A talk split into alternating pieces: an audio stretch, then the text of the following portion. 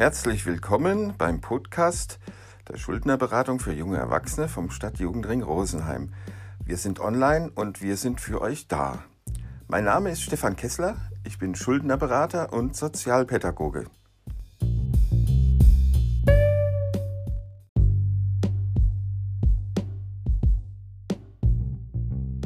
Heute, kurz vorm Nikolauswochenende, hört ihr die 14. Folge unseres Podcasts Money Fitness.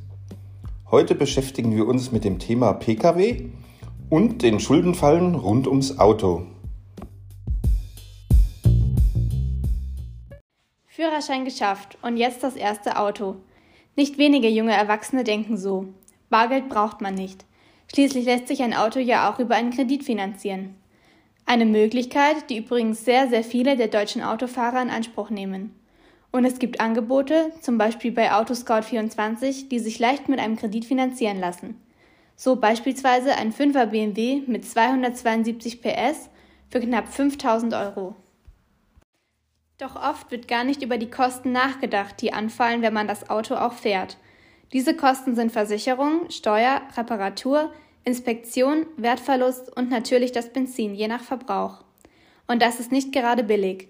Selbst ein Kleinwagen, zum Beispiel Citroën C1, kostet durchschnittlich rund 300 Euro im Monat, ein Audi Q5 rund 900 Euro. Wenn ihr das nötige Kleingeld nicht habt, dann könnt ihr ganz schnell in die Schulden reinschlittern. Informiert euch am besten vor der Anschaffung ausgiebig, welche Kosten entstehen und überlegt dann, welche Größenordnung kann ich mir überhaupt leisten. Ein Versicherungsvergleich kann hilfreich sein, um Kosten zu sparen.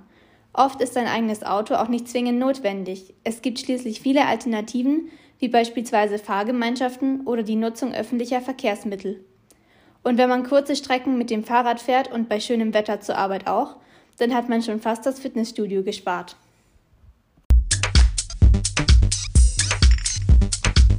Mein Tipp, Solltet ihr euch zu einem Autokauf entschließen, empfiehlt sich ein Barkauf, denn hier gibt es meist Vergünstigungen. Außerdem sollte auf einen sparsamen Benzinverbrauch und auf niedrige Versicherungskosten geachtet werden.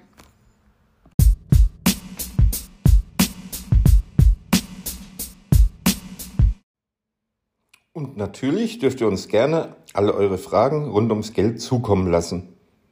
Das war's für heute. Wir melden uns wieder. Bleibt gesund. Servus.